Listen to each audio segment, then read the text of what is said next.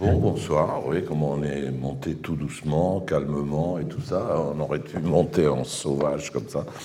Euh, merci d'être si nombreux ce soir. C'est le, euh, je me demande ce que ça va être le 15 décembre quand on va parler de l'amour fou. il y aura quand même encore plus de, plus de monde, certainement. Et puis je remercie mes invités que je présenterai dans un instant d'avoir accepté de venir euh, nous parler de la colère en expert. C'est difficile de parler calmement de la colère quand même. Oui, c'est comme si je parlais d'amour alors que j'ai jamais été amoureux, ce qui serait bizarre comme, comme discours.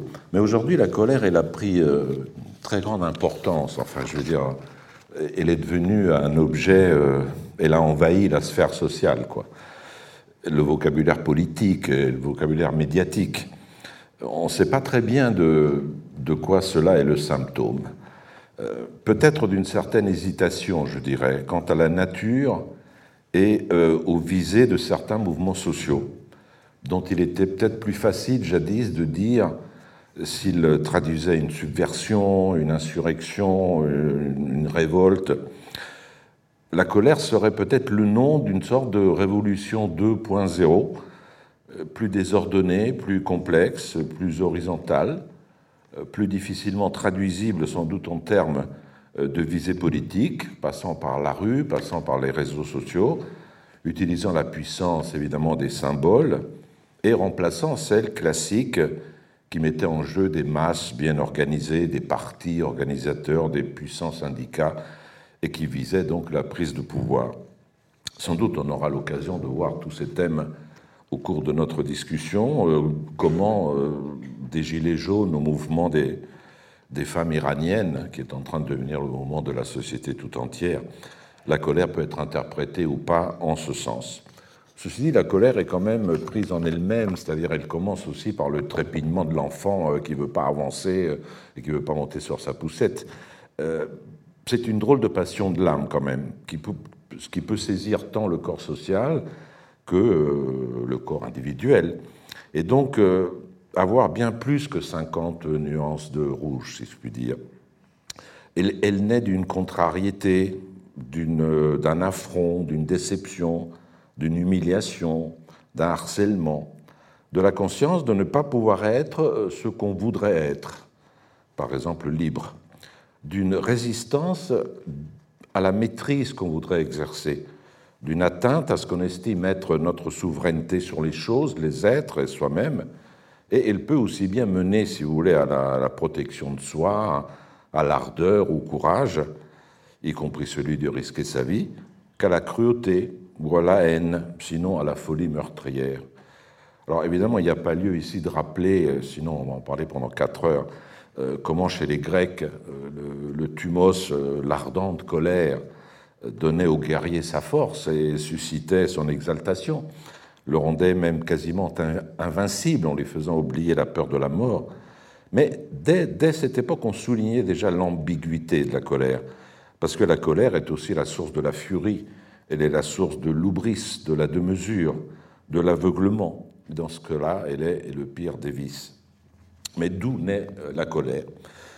Probablement du fait que les choses ne vont pas du train que l'on souhaite que la matière que l'on travaille ou, qu'on module résiste, que ce qu'on répare ne se répare pas, que ce que l'on veut soumettre ne se soumet pas, euh, qu'autrui ne se comporte pas comme on souhaiterait qu'il se comportât, ou alors agit à sa guise sans suivre nos conseils, ou nous offense, nous fait du tort, rend inutile telle action qu'on avait trouvé juste de faire, elle naît pour tout dire d'une sorte de vent contraire, d'une limite imposée à notre puissance ou d'une agression devant quoi on réagit de façon impulsive.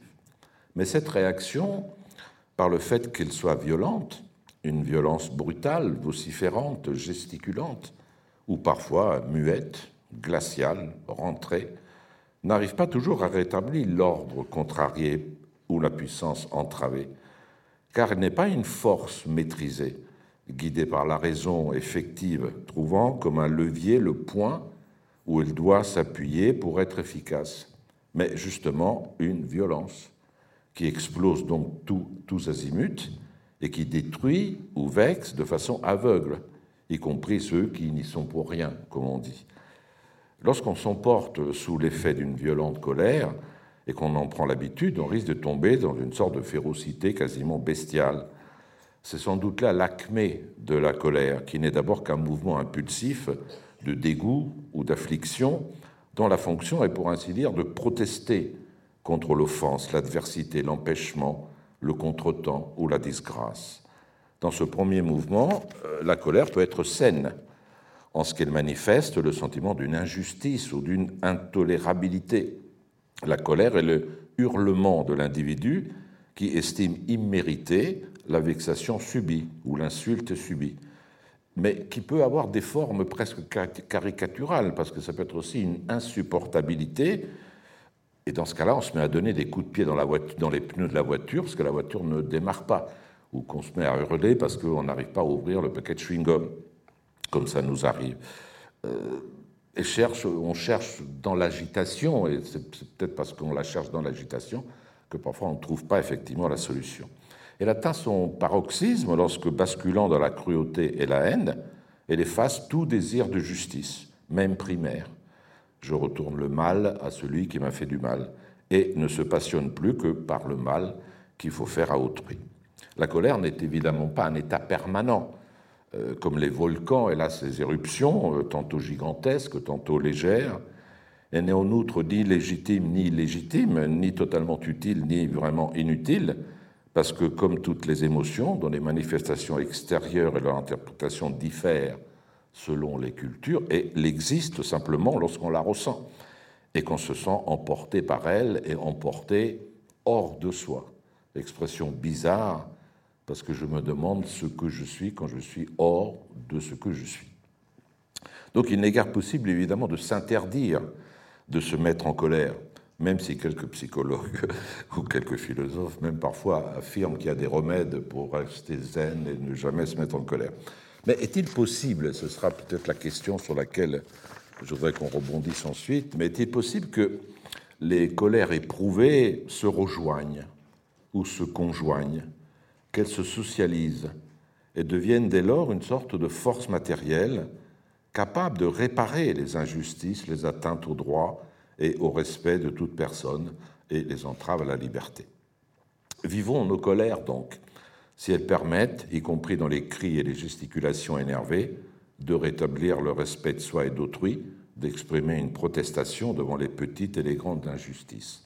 Évitons les colères quand elles ne sont qu'une manière violente et arrogante d'asseoir notre pouvoir et de conforter la souveraineté et la maîtrise qu'on rêve d'avoir sur les autres et sur les choses. Voilà, donc oui, réalité complexe que la colère, et nous ne sommes pas trop de trois pour effectivement en faire le tour. je vous présente tout de suite mes invités. Donc à ma droite, là-bas, Sophie Galabru, donc, qui est agrégée de, de philosophie, docteur en philosophie, qui enseigne effectivement dans l'Académie de Versailles, mais aussi à l'Institut catholique de Paris et à l'Université Paris Panthéon-Sorbonne.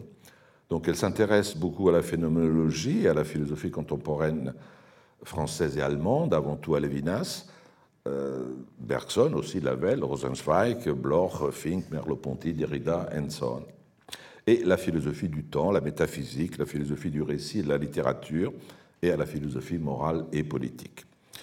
Outre un livre d'entretien qu'elle a euh, publié avec son grand-père, donc Michel Galabru, Tout est comédie, elle a écrit Le visage de nos colères euh, cette année 2022, euh, un livre qui a été extrêmement bien reçu et remarqué, et aussi Le temps à l'œuvre sur la pensée d'Emmanuel Lévinas, qui était au départ sa thèse et qui est un livre préfacé par Renaud Barbaras, que vous avez eu l'occasion d'entendre ici et qui faisait partie de notre jury euh, jadiste. Ensuite, Michel Herman, qui est écrivain et universitaire français, docteur en lettres, professeur de poétique à l'Université de Bourgogne dans l'UFR de lettres et de philosophie. Il a enseigné à l'Université de Moncton au Canada et à l'Université de São Paulo au Brésil. Il a consacré pas mal d'ouvrages, il a écrit pas mal d'ouvrages. L'éthique est son principal euh, champ de recherche. Euh, le mieux, c'est que je vous cite quelques-uns de ses livres, comme ça vous verrez tout de suite. Marcel Proust, Le clown Summers, qui est un polar privé, poétique du personnage de roman, la cruauté, essai sur la passion du mal, le bottin des lieux proustiens, éloge de la vengeance, essai sur le juste et l'injustice, les 100 mots de Proust, le pari de Proust, un lien d'amitié, une force d'âme, Proust, une biographie, au bout de la colère, et mon nom encore la liberté, passion proustienne. Donc oui, je ne souligne pas qu'il est quand même un spécialiste de Proust, puisque ça doit s'entendre. Voilà, et puis à ma droite immédiate, Gisèle Sapiro, qui est sociologue, qui est directrice de recherche au CNRS et directrice d'études à, l'École des études en sciences sociales, au Centre européen de sociologie et de sciences politiques, dans la chaire de sociologie du désintéressement, les professions intellectuelles artistiques entre autonomie et engagement. Elle est membre de l'Académie Europea, spécialiste de sociologie des intellectuels, de la littérature et de la traduction. Elle a été médaille d'argent du CNRS en 2021. Elle a écrit certains, beaucoup de livres aussi, beaucoup d'articles. Je vous cite quelques livres, comme ça vous comprendrez. La guerre des écrivains, 1940-1953. La responsabilité de l'écrivain, littérature, droit et morale en France au 19e, 21e siècle. La sociologie de la littérature, les écrivains et la politique en France. Peut-on dissocier l'œuvre de l'auteur des mots qui tuent la responsabilité de l'intellectuel en temps de crise? Elle a aussi également co-dirigé des ouvrages collectifs, je vous en cite deux ou trois, pour une histoire en sciences sociales, Pierre Bourdieu, sociologue, et enfin le dernier, qui a fait aussi beaucoup de bruit, en ce moment qui m'a beaucoup impressionné, Gisèle, vous le savez, Dictionnaire international Bourdieu, qui a été publié donc en 2020 au CNRS. Voilà, je vous ai présenté Maintenant, je vais leur laisser la parole. Michel, si tu veux bien commencer comme il était, comme nous en avions convenu, je serais ravi. Eh bien, cher Robert, euh, alors peut-être. Oui. Cher Robert, oui, c'est euh, un honneur pour moi de, d'être invité euh, à cette session et de parler après toi, c'est pas très facile parce que la présentation que vient nous faire Robert Maggiori montre combien la colère euh, est une émotion complexe, une émotion ambivalente, il l'a dit, euh, mais aussi une émotion euh, difficile à comprendre. Ce qui explique sans doute que peu de philosophes aient traité de la colère. C'est plutôt un, non-objet qu'un objet. C'est un, un objet qui a été rejeté. Il est d'ailleurs intéressant de remarquer que lorsque certains philosophes euh, euh, ont fait le, point sur les passions, les passions essentielles, parfois la colère était absente. On parlait de la joie, on parlait de la peur, on parlait de la honte, on ne parlait pas de la colère. Alors, pourquoi s'intéresser à la colère aujourd'hui? Je crois que le, petit film que nous avons vu en introduction le, dit, et l'introduction de Robert Maggiore également. Pour moi, c'est l'émotion de notre époque. Et la question qui se pose, même si elle paraît un peu sophistique, c'est est-ce que c'est l'émotion de notre époque ou est-ce que c'est les époques qui ont leurs émotions? Alors comment la définir? On a vu combien c'était compliqué, alors je me lancerai dans une définition que j'emprunte à Peter Sloterdijk, dont l'ouvrage fondamental, je crois, a sûrement euh, retenu notre attention à, à tous les quatre, Colère et temps. Euh, Sloterdijk dit qu'en une formule marquée au coin du bon sens, euh, en même temps que de l'abstraction, euh, c'est l'affect le plus humain et le plus inquiétant de tous les affects. c'est un petit peu de ça, à partir de cette définition, que je vais essayer de, parler ce soir. Alors tout d'abord, pourquoi l'émotion de notre époque ou l'époque de cette émotion? On ne peut que donner, euh, on ne peut qu'en faire une sémiologie. Je ne me lancerai pas en donner une explication. Mais une sémiologie s'impose. Et lorsque j'ai écrit mon livre sur la colère il y a quelques années, euh, j'ai été frappé de constater qu'il y a euh, en, 2000, à l'orée de l'an 2000, un, un, essai est écrit sur le sujet par un romancier, Jean-Pierre Dufresne, et il écrit un, petit livre qui s'appelle Bref traité de la colère, une passion interdite. En 2000, donc, la colère était considérée comme une passion euh, repoussée, une passion, euh, au fond, euh, désocialisante. Et lui s'en inquiétait. Je dirais que les, années qui ont suivi ont montré qu'il n'avait pas tort. Est-ce qu'il y a une césure? Entre.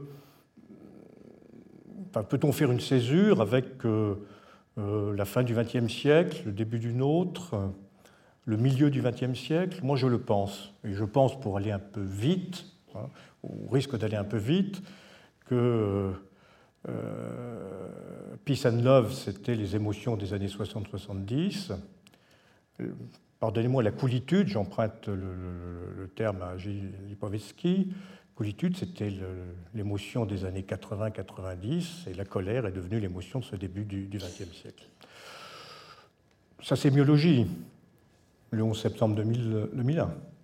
À partir du 11 septembre 2001, on a basculé, l'Occident en tous les cas a basculé dans un monde euh, qui passait d'une réflexion sur Kant et une réflexion sur Hobbes. C'était Hobbes, le grand philosophe, c'était plus Kant après le, 11 septembre. Euh, et la peur, une peur s'est installée, avec laquelle nous vivons depuis, euh, de façon plus ou moins, plus ou moins intense, bien évidemment, heureusement, euh, depuis quelques années. Deuxième observation, un petit peu en vrac, vous m'en pardonnerez, mais pour avoir observé d'un point de vue rhétorique les campagnes présidentielles des années 2007 à 2017, j'avoue que je me suis assez peu intéressé à la précédente, euh, on voit très bien que euh, la colère monte peu à peu, et euh, là aussi un signe bon, qui peut paraître secondaire, mais la campagne de 2012 a été une véritable campagne de nom d'oiseaux. On n'avait jamais vu ça. À l'intérieur même d'un même camp, les candidats s'invectivaient et se désignaient. Alors bon, capitaine de pédalo, euh, flamby, etc. etc. Euh, à l'intérieur du camp socialiste. Enfin, euh, ces insultes. Alors, n'oublions pas qu'une insulte, ce n'est pas forcément un gros mot. Hein. Une insulte, c'est un terme qui est dépréciatif. Hein. Hein. L'exemple des insultes du capitaine Haddock, par exemple. Hein. voilà. Autre signe, Robert l'a signalé, dans le langage médiatique, à mon avis, depuis un, événement bien particulier qui était en 2008, la crise euh, de 2008, bien évidemment, et puis euh, la révolte, j'appelle ça révolte, hein, j'appelle les colères d'aujourd'hui des révoltes et pas des révolutions. Euh, la révolte des Contis, vous savez, de l'usine continentale, hein, qui s'est manifestée de façon extrêmement colérique, en brûlant du matériel, en séquestrant même, je crois, un cadre, etc. Donc le mot colère est partout, et le mot colère tend à se substituer à, d'autres, comme euh, revendication, grève. Euh. Alors, ce qui m'ennuie, moi, d'un pur point de vue rhétorique, vous avez compris que je suis un philosophe littéraire qui euh, s'intéresse également au langage, quel qu'il soit, soit le langage littéraire ou le langage de la rue. pour moi, immédiatement, si vous voulez, le mot colère condamne dans le cas d'une grève par exemple, il condamne ou il, oblitère ou il empêche un autre mot d'arriver qui est le mot négociation.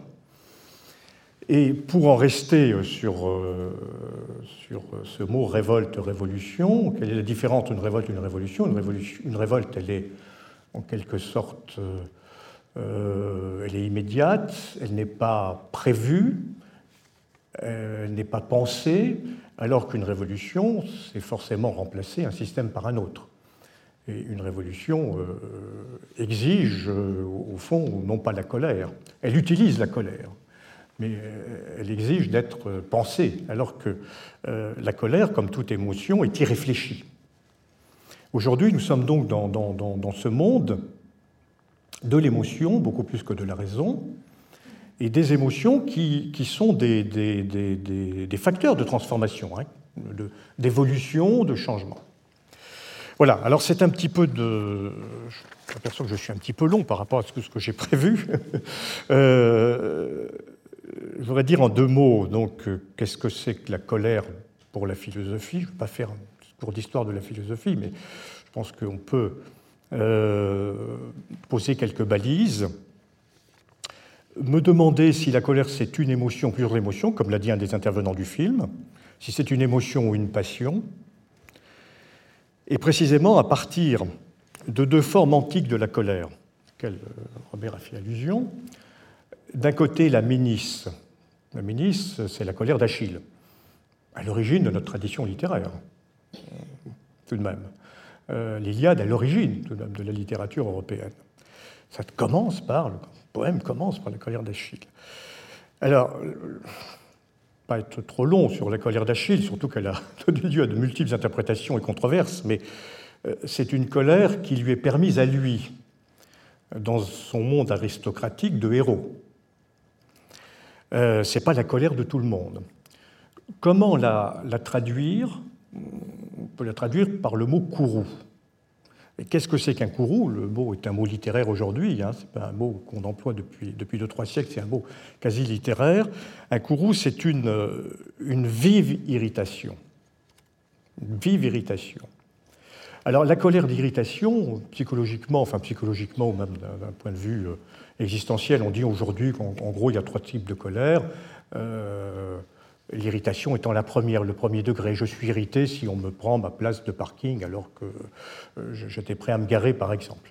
Hein, je vais euh, proférer quelques noms d'oiseaux, euh, je vais me, raidir, devenir un peu rouge et insulter celui que je considère être le fautif. Mais l'irritation, ça peut être beaucoup plus violent et beaucoup emporté. Et c'est le cas ici. Mais cette colère de, de qui est la, la euh, euh, de l'Iliade, c'est une colère qui aujourd'hui s'est dégradée en humeur. Et aujourd'hui, il y a des colères, je vais en parler un petit peu, qui sont des ministres et qui sont des humeurs, au fond. Qui sont des humeurs, indirectement d'ailleurs, Robert en a parlé tout à l'heure. Et puis la deuxième, c'est l'orguet. L'orguet, alors le mot est chez Aristote, et l'orgueil chez Aristote, euh, Aristote parle d'ailleurs de la colère, là aussi d'un point de vue philosophique extrêmement intéressant, euh, assez peu dans ses éthiques, un, tout, un peu, mais assez peu, mais surtout dans sa rhétorique. Pour Aristote, la colère, c'est un langage. Euh, c'est un langage qui remplace un langage qui ne peut pas se tenir, mais qu'il faut ensuite finalement polir pour pouvoir le produire. Et l'orgueil, c'est une colère qu'on peut traduire par le mot ardeur. Et l'ardeur, ça renvoie au fait que la colère soit pleinement humaine et qu'elle vienne du corps. Donc à propos de ces, euh, euh, sur le modèle de ces deux colères, hein, euh, l'aminis et l'orguet, ben, je voudrais montrer comment aujourd'hui on vit avec deux colères une qui vient de la Ménisse, c'est la colère que j'appelle du bouc émissaire, et l'autre qui vient de l'orguet, c'est la colère de la vengeance. Robert a rappelé que j'avais écrit un, euh, livre sur la vengeance, il s'appelle Éloge de la vengeance. Euh, le mot éloge est un petit peu provocateur, en fait, s'il fallait l'expliciter, c'est éloge du désir de vengeance. Euh, voilà, c'est-à-dire éloge d'une forme de colère. Et pour terminer, ben, j'essaierai de donner quelques pistes euh, sur la manière dont euh, ces, deux colères peuvent empêcher de tomber dans l'excès, dans, dans. Alors, je vais m'accélérer peut-être un petit peu. Euh, en, un mot, sans entrer dans le détail de la plupart des philosophes, enfin de, certains philosophes, moi j'ai envie de dire que comme, vous savez, la, l'imagination pour Pascal, euh, qui, qui, embue la raison, en quelque sorte, qui perturbe la raison, et la folle du logis. La colère pour la philosophie, c'est la folle du logis. Et très peu de philosophes s'y sont intéressés. Ou alors pour la contester, hein, dans la morale stoïcienne, avec le, déira de Sénèque, euh, et puis plus tard d'ailleurs pour Cicéron, la colère doit être au fond euh, extirpée de l'âme humaine.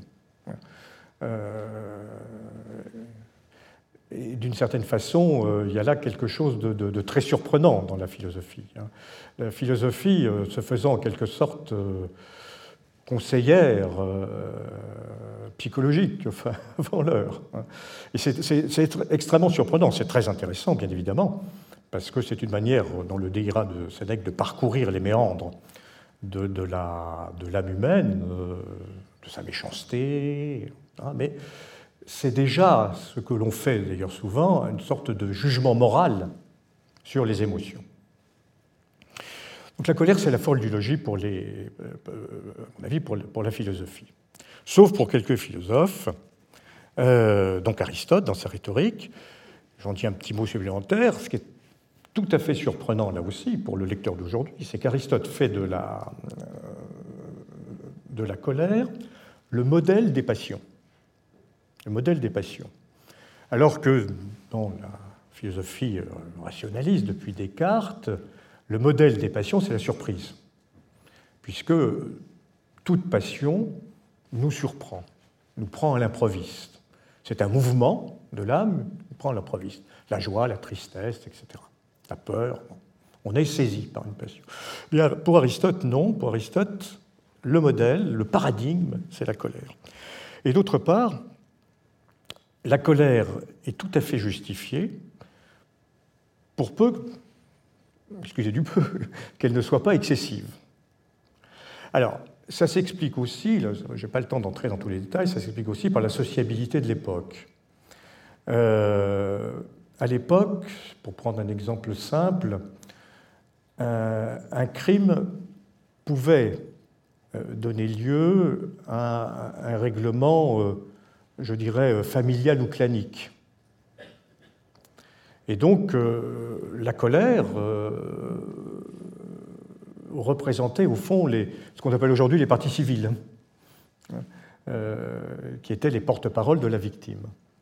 Donc il y a toute une sociabilité pour expliquer cela, hein, bien évidemment. Et puis une organisation juridique qui est différente de la nôtre. On retrouvera des exemples comme ça, c'est tout à fait passionnant, au Moyen Âge. Euh, au Moyen Âge, aussi des crimes qui pouvaient donner lieu, euh, à la condition qu'il ne soit pas, qu'il n'ait pas été commis par surprise, qui pouvaient donner lieu à, disons, des tractations. Et la colère était le moteur de ces tractations. Bien, donc, euh, pour Aristote, d'un point de vue métaphysique, euh, maintenant, elle repose sur l'équilibre des échanges. Elle repose sur l'équilibre des échanges. C'est ce que les, Grecs appelaient la némésis.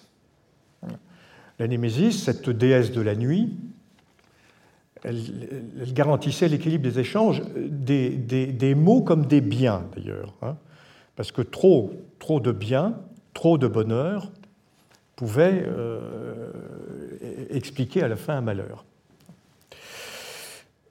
Et puis également Platon, bien évidemment. On l'a oublié, on n'évoque jamais Platon, mais euh, hein, le, le, dont euh, Robert a parlé, chez Platon, euh, pour Platon, le, thumos, euh, c'est à condition là aussi qu'il n'y ait, pas d'excès, mais c'est une représentation, en quelque sorte, de, la fierté, de l'émulation, de, ce qu'on appelle, nous, la reconnaissance. Et le thymotique n'était pas forcément le concupiscible. Le thymotique comportait toujours une énergie, une énergie vitale. Quand le thymotique, énergie vitale qui venait du cœur, Hein, croisait, par exemple, euh, un affect comme la jalousie, qui venait du ventre, donc des désirs, il y avait un risque effectivement qu'il tombe du côté du mal. Maintenant, s'il croisait, s'il rencontrait une émotion euh, joyeuse, positive, euh, venant de la raison, il pouvait très bien s'incarner dans le courage, courage par exemple des guerriers dont parlait, parlait Robert.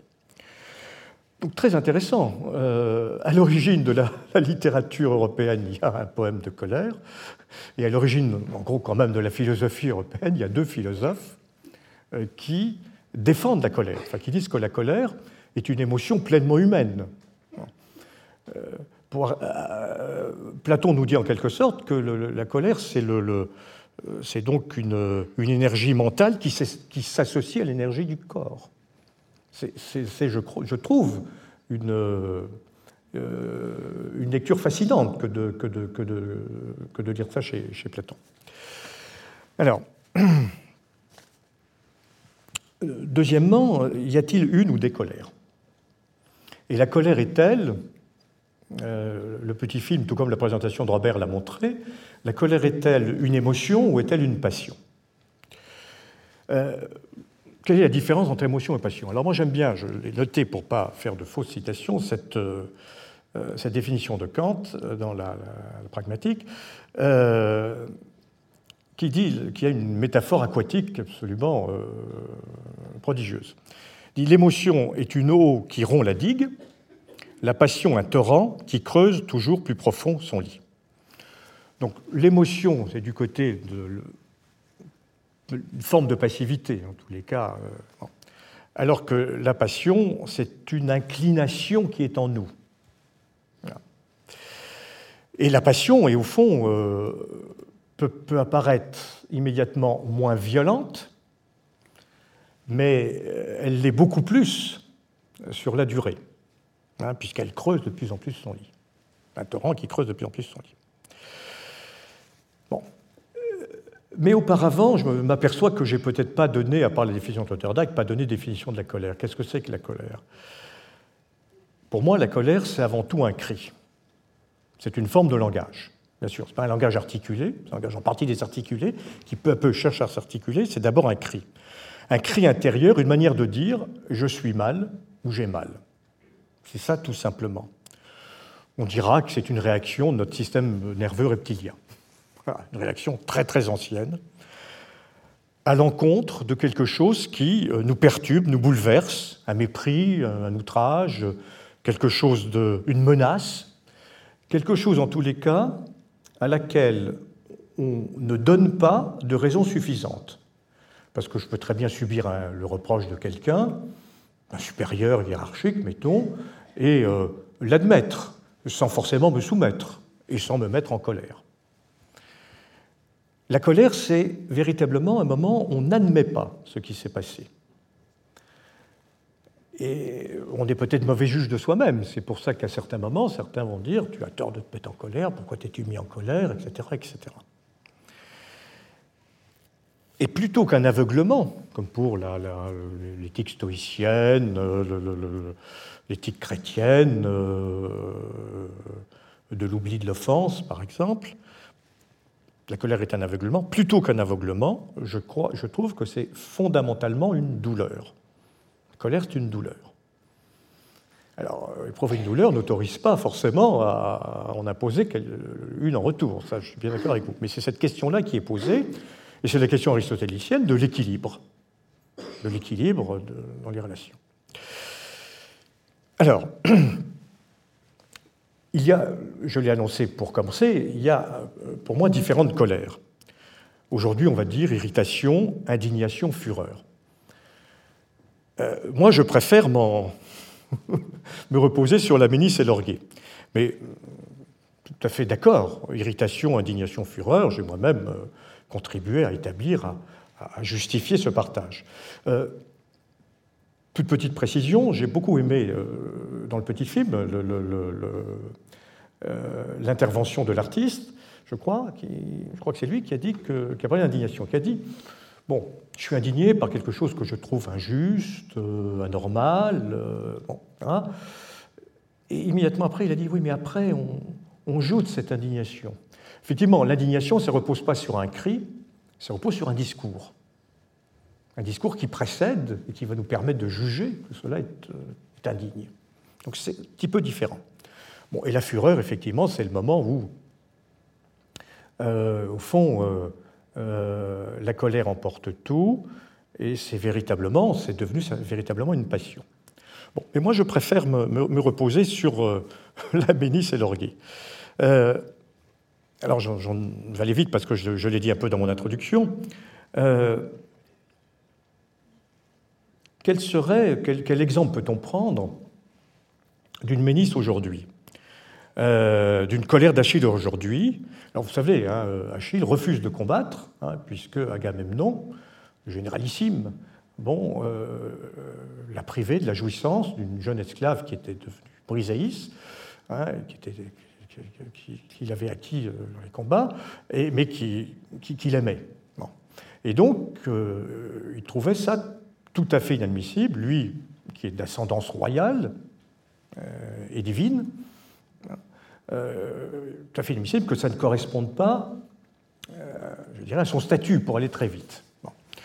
Cette morale, alors, son statut, c'est d'être un héros, c'est-à-dire d'être un guerrier quasiment invincible pour son camp. Cette morale héroïque, il faut que j'accélère un petit peu, oui. Cette morale héroïque, si vous voulez, c'est plus notre morale d'aujourd'hui, bien évidemment. C'est la raison pour laquelle je dis que ça s'est dégradé en humeur, sans que le mot soit, soit négatif. Alors, un exemple de la ministre euh, aujourd'hui, ce qui m'a frappé, euh, c'est lors du deuxième confinement, les, sortes de, colères qui ont jailli. Euh, pourquoi ont-elles jailli? Elles ont jailli parce qu'il euh, y avait une lassitude, une incompréhension, une, euh, des angoisses. C'était le deuxième confinement, on pensait qu'après le premier, les choses allaient être réglées. Et euh, on a vu apparaître, lors de ce deuxième confinement, des colères dirigées contre le gouvernement et contre le président de la République, mais surtout contre le gouvernement. et donc le gouvernement, le président de la République sont devenus finalement des boucs émissaires euh, et, ce qui se passait, euh, les règles sanitaires qui nous étaient imposées, etc., étaient de leur responsabilité et non pas de la responsabilité de, l'existence du virus. C'est exactement la, colère d'aujourd'hui, le courroux d'aujourd'hui, l'exemple du courroux d'aujourd'hui. Et le problème qui, se pose, c'est effectivement qu'est-ce qu'on fait de ça. Et puis, la deuxième euh, euh, forme, de vengeance, je crois, auquel on est confronté, euh, c'est l'orgueil. L'orgueil, l'ardeur, euh, qui était d'ailleurs pour Aristote une sorte d'appétit, hein, une, colère raisonnable, pour peu qu'elle ne soit pas excessive. Et à un moment d'ailleurs, on est amené à traduire le texte d'Aristote, non pas par le mot colère, mais par le mot vengeance. Et c'est ça qui m'intéresse aujourd'hui. Donc, il faut que j'accélère pour aller un petit peu plus vite. Euh, la, la c'est une émotion, et c'est une émotion qui se répète, c'est une émotion itérative. Un ensemble d'émotions itératives qui donne cette, couleur, cette colère, à mon avis, qui vise le bouc émissaire. Euh, L'orgueil, c'est une véritable passion. C'est une passion, c'est ancré, c'est en quelque sorte ancré en soi, comme comme le désir, comme, l'amour, comme, comme, voilà, comme éventuellement comme la peur. Euh, c'est ce à quoi on, est reventé aujourd'hui. Et euh, quelques exemples, si vous voulez, de, colère, de vengeance. Les revendications mémorielles. Les revendications mémorielles sont des vengeances, sont des, des demandes de réparation. Euh, qui indique en quelque sorte que euh, certains seraient débiteurs et euh, qu'ils devraient, que, au fond, les, lois mémorielles, les, conséquences, les réparations qui sont parfois exigées, sont de l'ordre de la vengeance. Ou, alors, euh, les revendications des minorités. C'est aussi sur le mode de la vengeance. Alors, je voudrais pour terminer parler justement de cette vengeance. Euh, si j'ai le droit à une toute petite parenthèse, j'avais prévu aussi de, Bon, alors je, continue. Euh, je, poursuis. pas de parenthèse. Euh, pardon pas beaucoup, pas beaucoup, pas beaucoup. quelque part, je sais pas pourquoi. Oui, oui, j'ai tendance à faire des phrases longues, c'est vrai. Il faut laisser la parole. des phrases longues, c'est vrai. Alors, ben, peut-être pendant le, débat, je dirais ce qu'est exactement la vengeance. Euh, mais ce qui me semble, le dernier point que je voudrais dire, euh, qui me paraît important, c'est que euh, la vengeance, ce n'est pas une itération, ce n'est pas une répétition d'humeur, même d'humeur vindicative ou belliqueuse. La vengeance, c'est un véritable projet et un désir. Alors pour ça, comme vous avez compris que j'étais littéraire, renvoie au conte de Monte Cristo. On voit bien combien la, vengeance est un projet avant de pouvoir prendre forme. Et euh, ce projet euh, a l'air de s'étayer sur du temps. En fait, ce, temps sur lequel il s'étaye, et c'est l'objet un peu de réflexion actuelle dont je vous livre, les linéaments, c'est ce temps qu'on appelle le présentisme. le présentisme, c'est un terme philosophique, mais qui a été réactivé par l'historien François Hartog il y a quelques années, et qui signifie non seulement qu'on vit dans le présent, mais que c'est le passé, convoqué par la mémoire ou par un certain nombre d'intérêts, qui impose son temps au présent. Et donc nous sommes enfermés dans ce temps.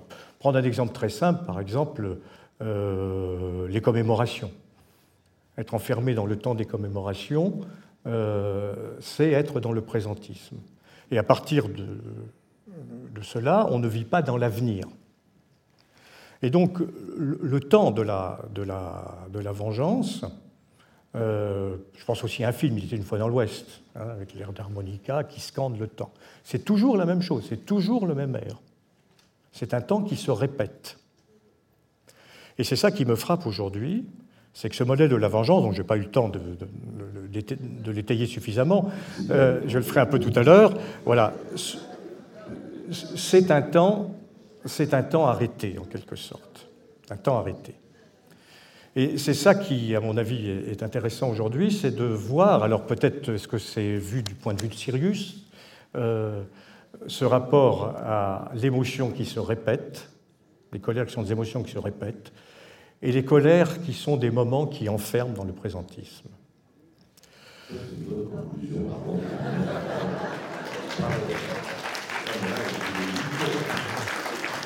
Je, ne, peux rien faire contre le, maître de séance. Euh, à part me mettre en colère, mais je ne le ferai pas. Bon, donc je ne commande pas ta discussion, on verra tout à l'heure, mais je donne la parole à Sophie tout de suite. Bonsoir. Je tiens d'abord à vous remercier pour cette euh, très belle invitation et je suis d'autant plus ravie d'être ici que c'est la première fois que je viens à Monaco et au sein de ces rencontres philosophiques. Donc euh, je suis ravie. D'autant plus que nous parlons d'un sujet qui m'a occupé ces derniers mois, la colère. Et euh, effectivement, c'est une question que je trouve essentielle parce qu'elle touche deux grands problèmes philosophiques. Le premier, c'est la question finalement de la place de l'émotion qui a été souvent minorée dans l'histoire de la pensée et de la philosophie. Et on pourrait dire plus largement de l'intelligence du sensible. C'est-à-dire, est-ce que les manifestations du corps ont quelque chose à nous dire, manifestent une forme d'intelligence? Ça, c'est une question qui m'a semblé intéressante et que soulève la colère. Et le deuxième problème que, auquel touche la colère, eh c'est euh, la classification des émotions. Parce que la colère, on, l'a entendu, euh, est classée négativement comme une passion triste. C'est-à-dire, pour Spinoza, c'est une, une, passion qui amoindrit notre puissance euh, vitale, qui amoindrit notre être. Et il est vrai que cette, euh, on pourrait reposer la question, est-ce que vraiment la colère est une passion triste et qui amoindrit? Parce que quand on observe la vie politique, sociale et politique, par exemple, on voit bien que la colère est un adjuvant, euh, une force dans les luttes, notamment par exemple pour les droits civiques, pour des libertés. Quand on regarde aussi le travail de certains artistes, moi j'ai essayé de m'intéresser à quelques figures, par exemple Niki de Saint-Phal, on voit que la colère est une force motrice et créatrice, euh, tout autant que ce qui a pu être euh, qualifié comme l'énergie libidinale ou le désir. Des artistes fonctionnent et créent par rage, par destruction, par exemple. Et même à un niveau intime et psychologique, on peut observer que la colère euh, permet souvent de remobiliser, alors même si elle est mal exprimée ou ratée ou excessive, elle peut remobiliser face à la tristesse, euh, l'humiliation, le désespoir ou la menace d'un effondrement psychologique. Donc c'est une ressource tout de même intéressante. Et ce qui me questionnait, c'était ce paradoxe que euh, nous avons très très peur des colères. Nous avons peur des colères des autres des colères sociales. Nous avons peur aussi de nos propres colères, en réalité. Nous avons tendance à nous censurer ou à les refouler, à ne même pas percevoir qu'elles sont là. Et donc j'ai voulu mener une sorte d'enquête euh, en me demandant pourquoi. Est-ce que je ne crois pas que ce soit euh, un trait de caractère individuel Je ne pense pas qu'il y ait des colériques et des non-colériques et des gens qui puissent l'accepter et d'autres qui ne peuvent pas. Je pense que c'est lié à une histoire sociale, culturelle et politique qui nous traverse en fait. Et donc j'ai voulu retracer cette histoire-là, et comme on l'a dit euh, déjà, comme l'a dit Michel Armand, la plus ancienne tradition philosophique en Occident, c'est le rationalisme.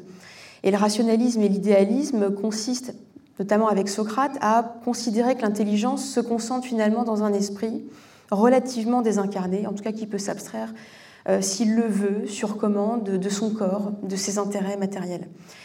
Et le corps est porteur d'une subjectivité considérée comme assez euh, irrationnelle, animale, pulsionnelle, sauvage. Donc se trouve installée une forme de dualité, voire de dualisme. Et on voit en effet avec le stoïcisme, notamment de Sénèque, et son traité de la colère, un pas de plus franchi, puisqu'il ne s'agit même pas de dire que la colère doit être orientée par la raison, mais qu'elle doit être quand même assez maîtrisée, neutralisée, euh, et cela en, revenant sur les représentations qu'on peut avoir d'une humiliation, d'une offense, euh, d'un événement qu'on estime scandaleux. Et donc, par la réflexion, nous pourrions neutraliser cette passion et donc en être, être finalement beaucoup plus serein et désaffecté. Et cette tradition rationaliste euh, a également été reprise et relayée par une histoire religieuse. Et finalement, l'institution catholique, qui au IVe siècle fait de la colère un péché capital, considéré comme une marque d'orgueil, d'insoumission, de vanité individuelle insupportable, de, euh, de dissidence, de rejet de l'autorité. On aurait pu penser que l'émergence d'une société beaucoup plus sécularisée, déchristianisée, euh, l'émergence des, sciences, le développement de la neurobiologie, de la psychanalyse mettent en avant le corps, les émotions et libèrent peut-être le tabou qui pesait sur la colère. Et de mon point de vue, je ne trouve pas. C'est-à-dire qu'elle euh, est toujours aussi mal perçue. Donc, elle existe. Effectivement, elle a pu être davantage libérée, par exemple, au XIXe siècle, au début du XXe, dans des luttes sociales et politiques, voire dans des révolutions. Mais elle a euh, quand même gardé euh, quelque chose de sulfureux, d'inquiétant, et euh, ceci encore plus à partir de la, seconde guerre mondiale, la post-seconde guerre mondiale des années 45-50, et encore plus à partir des années 80. Et donc je me suis demandé pourquoi. Et avec l'aide d'autres penseurs, euh, évidemment, on, peut finalement considérer que la société dans laquelle on entre après 45 et avec le développement d'un plan Marshall qui relance la, la, production et la consommation, nous sommes entrés dans une société qui met l'accent sur l'éros, c'est-à-dire sur le désir, sur euh, la consommation, la production, la jouissance des corps, le développement euh, de l'image de soi, de l'apparence esthétique de soi. Euh, mais pour autant, la colère n'est pas bien perçue parce qu'elle vient enrayer cette injonction à paraître séduisant, attractif, attrayant, à commercialiser finalement son image. La colère est même discréditée alors comme étant non séduisante, comme ce qui rend laid, non, non cosmétique, non comestible, en fait, l'individu. Et donc, euh, nous n'en avons pas fini avec cette désapprobation. Et ce qui m'a encore plus amusé de constater, c'est que ce discrédit, qui est quand même assez universel, est tout de même, malgré tout, à géométrie variable et beaucoup plus prononcé s'agissant de certaines catégories d'individus. Euh, j'entends par là que euh, la colère est encore moins bien perçue et encore moins légitime quand elle provient des enfants, des femmes ou des classes qui sont les plus défavorisées. Et euh, il y a une ambivalence, c'est-à-dire qu'en fait, il y a un droit à la colère qui n'est pas universel, parce que Socrate lui-même est une figure assez sulfureuse et complexe, qui aime provoquer ses interlocuteurs avec l'ironie, parfois avec une pointe d'agressivité. Il dit même dans son apologie et son procès qu'il aime faire honte et humilier l'élite athénienne qui ne pense pas assez. Euh, le Christ lui-même, on s'en souviendra, s'emporte contre les marchands du temps. Donc, la colère est acceptée dès lors qu'elle provient d'une certaine élite intellectuelle, sage ou alors religieuse. Mais dès lors qu'elle provient d'individus, on considère qu'ils sont trop proches de leur corps, trop, trop sensibles, trop affectés, trop émotifs, alors elle n'est pas acceptable. Et cette question-là m'a encore plus intéressée quand il s'agissait des enfants, parce que je pense que c'est la, catégorie euh, qui a encore moins accès à l'émotion de la colère, pour des raisons très structurelles et simples, c'est que les enfants sont dépendants structurellement euh, de leurs tuteurs ou de leurs parents. Ils sont dépendants biologiquement, économiquement, juridiquement et affectivement de leurs parents. Donc, dès lors qu'ils peuvent subir des maltraitances, et de tout type, hein, euh, il peut s'agir de la maltraitance physique, mais aussi psychologique, de la négligence, de l'abandon, euh, quand bien même pourraient-ils accéder à la colère, ils n'ont pas les moyens de, de, la soutenir. Déjà par conflit de loyauté avec ceux et celles qu'ils aiment et dont ils ont besoin du soutien, et parce qu'ils ne trouveraient pas d'issue tout simplement pour euh, faire valoir leurs droits et leur colère. Et donc, euh, ce que l'on remarque, c'est que les plus fragiles, les plus dominés, ont beaucoup de difficultés à accéder à cette émotion. Il n'est pas si vrai qu'elle soit facile d'accès. Et euh, parce que ce qui peut bloquer son accès, c'est la honte, c'est la peur, c'est le sentiment d'illégitimité. Et donc, il n'est pas si évident d'accéder à cette émotion. Et quand on y accède, il n'est pas évident non plus de l'assumer, de savoir comment l'extérioriser. Et on le voit pourquoi, parce que on a, cet héritage pèse très fort sur nous. Et la question que j'ai pu me poser, c'est pourquoi ce discrédit sur certaines catégories d'individus en particulier. Évidemment, il y a la peur et l'inquiétude que provoquent ceux et celles qui veulent changer l'ordre en place, c'est-à-dire qui revendiquent de devoir mériter certains droits, certaines libertés, ou qui proposent un autre ordre que celui qui est en place. Donc je pense qu'il y a des stratégies de discrédit de la colère qui sont certainement inconscients, mais qui sont aussi conscients pour, euh, de la part de celles et de ceux qui ont peur de changer l'ordre qui a, qui a cours. Or, euh, on peut considérer, en tout cas moi c'est ce que j'ai essayé de montrer, que la colère est une ressource intéressante. On a des ressources actuelles et contemporaines comme euh, les neurosciences ou la neurobiologie qui nous expliquent tout simplement que c'est une émotion primitive et irréductible, c'est-à-dire qu'on a beau vouloir la canaliser, la supprimer, euh, elle n'est jamais suppressible, elle, ne peut jamais être évacuée. Parce qu'en fait, elle a une raison d'être, elle a une signification et un message, qui est de répliquer lorsque l'on sent une menace, une agression, voire qu'une agression affective pardon, a lieu, physique ou psychologique. Et donc, elle est reliée au sens de la vie, de la préservation, mais aussi des droits, euh, ou encore de la justice ou de la liberté. Sans euh, rester dans la période contemporaine, on peut en effet revenir vers Aristote, qui était une sorte de parenthèse et d'exception dans cette longue histoire rationaliste que, dont on a pu parler, parce que Aristote estime qu'en effet c'est une passion, donc c'est-à-dire que elle émerge du corps et elle possède l'âme, l'âme la subit passivement.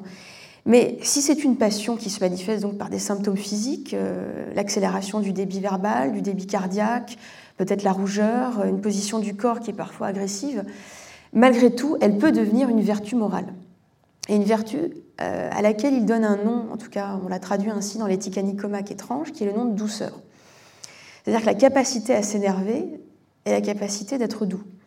J'ai mis beaucoup de temps à essayer de comprendre et d'interpréter ça, mais je pense que là où il y a quelque chose de juste, c'est que seuls les êtres, et Anna Arendt l'a dit aussi à sa façon, seuls les êtres qui sont doux et sensibles aux valeurs de la justice, de la liberté, euh, peuvent en réalité s'emporter euh, assumer ce malaise, ce trouble qu'ils ressentent face à un équilibre rompu et s'emporter pour eux-mêmes ou aussi pour les autres, ceux qu'ils aiment ou qu'ils respectent, avec qui ils vivent en société.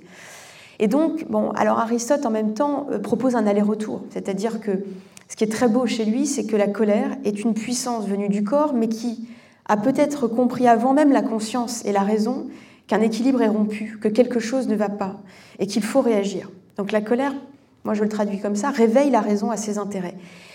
Cependant, il est vrai que chez lui, il demeure la nécessité pour la raison de se pencher vers cette émotion et de l'élucider et de travailler à comprendre quels sont les motifs de cette irritation, quelles sont les personnes à peut-être vers lesquelles se tourner, de quelle manière et à quel bon moment. C'est le kairos en grec, le moment opportun pour le faire. De ce point de vue-là, selon Aristote, il n'y a jamais euh, l'émotion, la passion n'est jamais injuste ou juste. Une émotion est, existe, émerge. Donc il n'y a aucun jugement moral à avoir dessus. Elle existe. Elle surgit dans nos corps et dans notre esprit. Maintenant, ce qui peut être jugé moralement, c'est ce que l'on en fait. Alors malheureusement, il n'explique pas, il ne nous donne pas le programme de la colère, parce qu'il est impossible de dire euh, comment se mettre en colère pour tout le monde et en toute situation. Mais euh, il nous donne simplement les travers à éviter les excès. Donc euh, les, figures colériques c'est celle d'Achille qui, euh, en fait, s'acharne de manière excessive alors que le temps est dépassé et révolu contre euh, son ennemi, le corps de Patrocle. Euh, il existe aussi la figure du fâcheux, on appellerait ça le procédurier, qui en fait ne cherche que des prétextes pour conflictualiser ou faire des histoires. Donc en fait, la colère est un prétexte pour épuiser l'autre, le dominer, ce qui peut être proche presque de la perversion. Mis à part ces figures négatives, ou alors la figure du rancunier qui, lui, a de la colère mais la digère mal et la rentre en lui-même, mis à part ces figures négatives, il ne dit pas exactement comment faire pour se mettre bien en colère. Et c'est là où, pour conclure, on peut dire que la colère, c'est donc une émotion qui nous invite à réfléchir ici et maintenant à ce qu'est le juste pour soi, et puis aussi le juste, euh, le juste pour soi et avec les autres. La colère est en fait un affect relationnel qui pousse à réfléchir à la notion de liberté, de vivre ensemble et de justice. Et donc, elle donne une ressource incroyable pour non seulement y réfléchir, mais aussi tout de même, et c'est intéressant, pour agir. C'est-à-dire qu'elle donne la force de réfléchir et d'agir et d'entrer en lutte. et donc de réfléchir à un programme d'élucidation. Et en cela, je trouve que c'est une émotion qui est très philosophique parce qu'elle pousse toujours à réveiller l'esprit critique, à ne pas se satisfaire de ce qui est donné, imposé, ordonné, et à réfléchir à l'ordre le plus juste possible et le plus libre euh, dans un vivre ensemble, évidemment. Voilà ce que j'avais à ajouter. Oui, je voudrais moi aussi euh, remercier euh, Robert et, Charlotte de m'avoir euh, réinvité dans ces rencontres. Alors c'est la première fois que je viens à Monaco parce que j'avais participé à une rencontre à l'Institut de géographie de, Paris et, le souvenir m'en reste très vif et très intense. Et donc merci de cette invitation sur un sujet passionnant et, difficile, on l'entend. Euh, bon, moi, je vais l'aborder plus euh, en sociologue. Euh, alors, avant d'être un sentiment ou une passion, on l'a rappelé, la, colère est une émotion qui se manifeste corporellement. on dit qu'elle défigure, hein. comme la joie, qui est un de ses contraires, l'autre étant l'indifférence, qui s'oppose aussi à la joie. Elle peut être contagieuse et se diffuser. La colère est motivée par le mécontentement, ce mécontentement peut avoir des causes diverses. Hein. Robert l'a rappelé, un incident qui perturbe les plans qu'on a faits, un dégât qui nous est causé, une attente déçue, un rapport de force symbolique, et ainsi de suite. Ce mécontentement peut être tourné vers soi. On peut être en colère contre soi lorsqu'on veut, euh, on s'en veut euh, d'avoir fait un oubli, commis une erreur, causé involontairement un incident ou de se comporter mal avec autrui. Dans ce cas, euh, on peut dire que c'est le surmoi qui est en colère contre le moi euh, ou le ça, pour emprunter les concepts de Freud. Le surmoi est en effet l'instance morale qui juge le moi et le ça, c'est-à-dire les comportements instinctifs hein, pour le ça, euh, à partir des normes qu'il a intériorisées. Le mécontentement qui suscite la colère peut être tourné vers les autres, et c'est ce qui m'intéressera ici on est mécontent de l'attitude d'autrui, soit à son propre égard, soit envers un proche, soit de manière générale. Je voudrais proposer de distinguer deux formes de la colère selon la position sociale d'où elle s'exprime, et ça va rejoindre un peu ce que, disait euh, Sophie. Euh, il y a, je pense, la colère des dominants à l'égard des dominés en raison de ce qu'ils ou elles considèrent comme un manquement à un devoir, qu'il s'agisse d'un oubli, d'une erreur ou d'un refus d'obtempérer. Cette colère est le résultat direct de la situation de domination. Dans la relation de subordination, les dominants tentent à chosifier le ou la subordonné, à nier sa subjectivité et sa liberté, pour parler comme Sartre. Lorsque cette subjectivité ou cette liberté se rappellent à eux euh, à travers euh, ces manquements, c'est susceptible de susciter leur colère, car ils ou elles euh, sentent l'être chosifié échapper à leur volonté et à leur contrôle, et donc remettre en cause l'ordre social euh, établi, euh, c'est-à-dire leur domination. Les colères et sanctions, parfois démesurées euh, à l'égard des dominés, témoignent de cette peur et de cette anticipation d'une émancipation possible du ou de la subordonnée. Symétriquement, la colère des dominés à l'égard des dominantes est une marque d'émancipation par rapport à la relation de subordination. La domination repose en effet, selon Pierre Bourdieu, sur la violence symbolique, c'est-à-dire la complicité des dominés avec les dominantes, euh, du fait qu'elles ou ils partagent les catégories de pensée des dominants euh, qui leur ont été inculquées au cours de leur socialisation. C'est ainsi que Bourdieu explique par exemple le fonctionnement de la domination masculine. Mais pas seulement, c'est aussi la, hiérarchie des, identités légitimes. Euh, on peut penser à la relation de domestique euh, et ainsi de suite. Donc la résignation sociale des dominés tient à cette complicité structurale. Mais même lorsque les dominés s'insurgent contre la relation de subordination, ils ou elles peuvent euh, se résigner du fait de la peur de perdre un emploi ou de la peur de la colère euh, et de la violence physique des dominantes, euh, des femmes face aux hommes, des citoyens confrontés à la police, la police qui est détentrice du monopole de la violence physique légitime, comme le définissait Max Weber.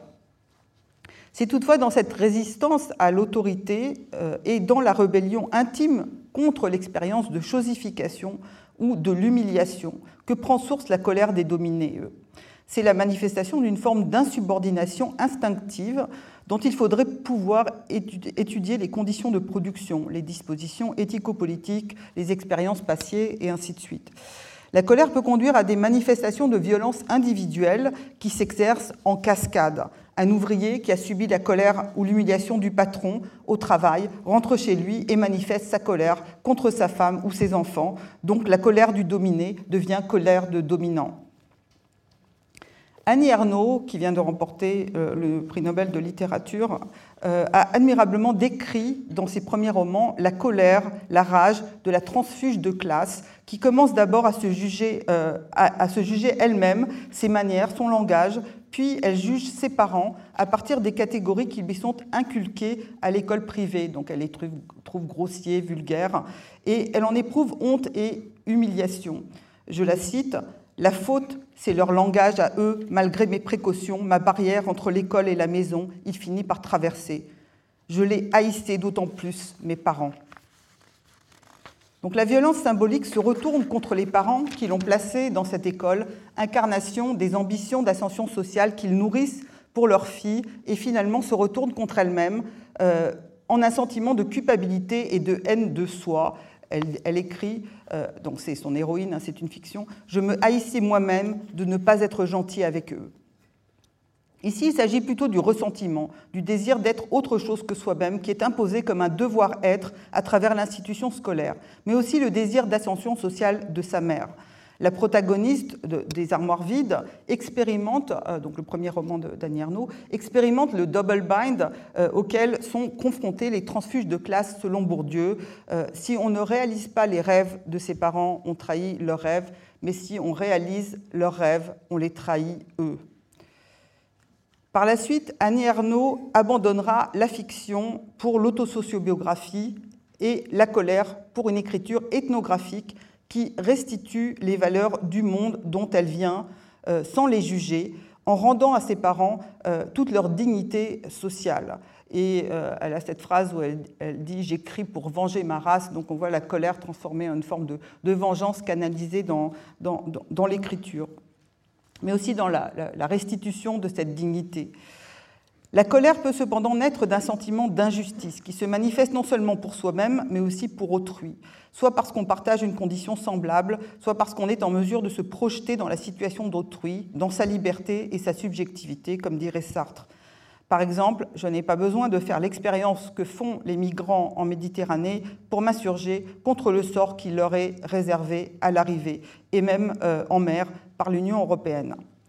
C'est là que la colère révèle son potentiel subversif par rapport à l'ordre établi et par rapport au fatalisme imposé par l'idéologie dominante.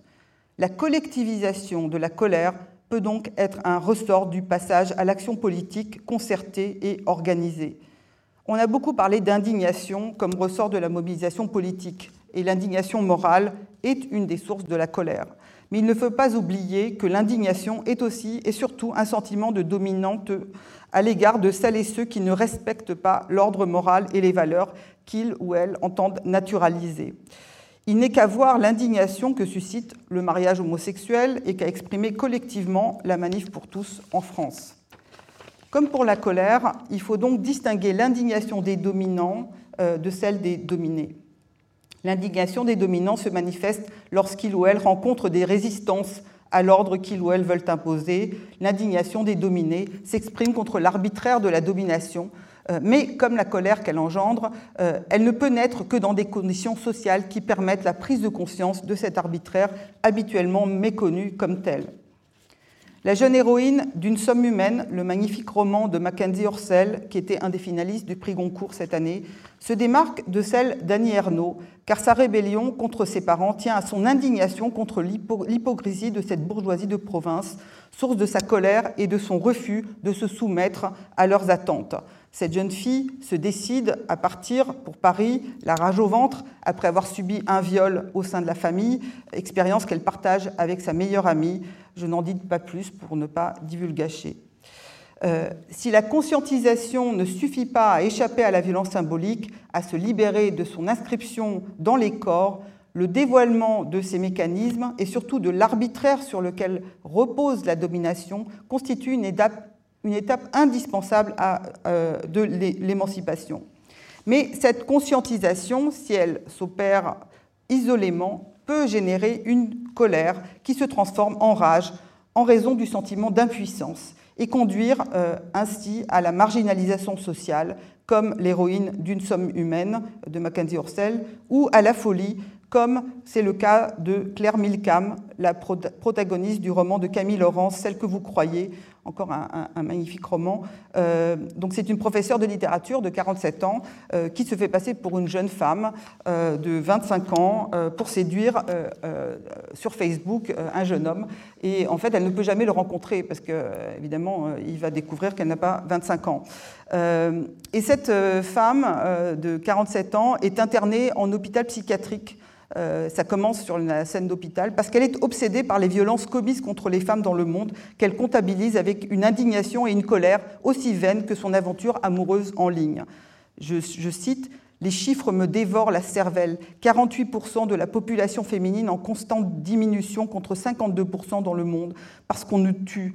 130 millions de femmes excisées, une femme sur trois victime de violences au cours de sa vie. Je souffre d'une empathie maladive envers mes semblables.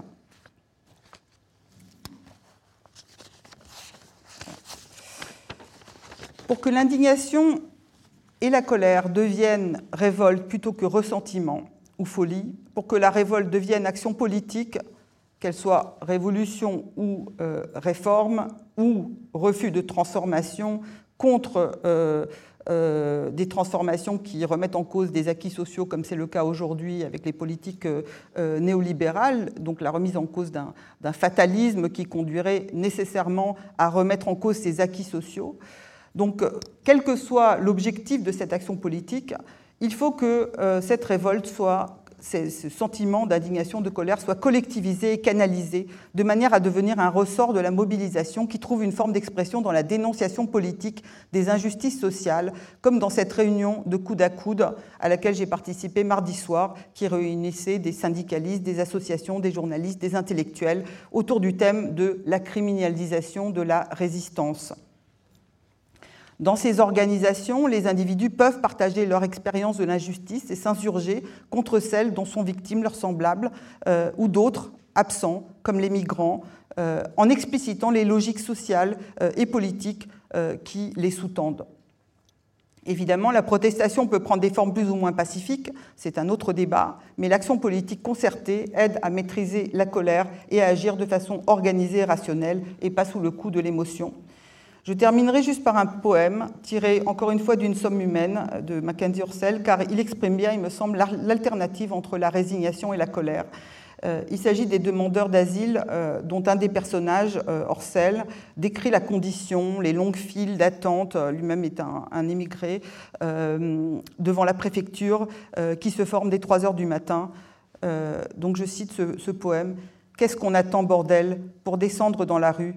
Pour exprimer notre colère, nous révolter contre la houlette ignominieuse de la légitimité préfectorale tous les jours jusqu'à ce qu'ils arrêtent de nous traiter comme du bétail. Qu'avant, d'une certaine manière. Parce qu'il faut euh, tenter euh, une sorte de synthèse. Enfin, je veux dire, on voit bien toutes les formes qu'il peut y avoir et que chacune mérite son propre intérêt. Là, là où il y a quelque chose qui me, qui me rassure d'une certaine manière, c'est que toute colère, il y, a quand même un point commun de toutes les colères qui ont été évoquées, c'est la résistance de, c'est-à-dire l'effet du fait que nous protestons contre ce qui résiste.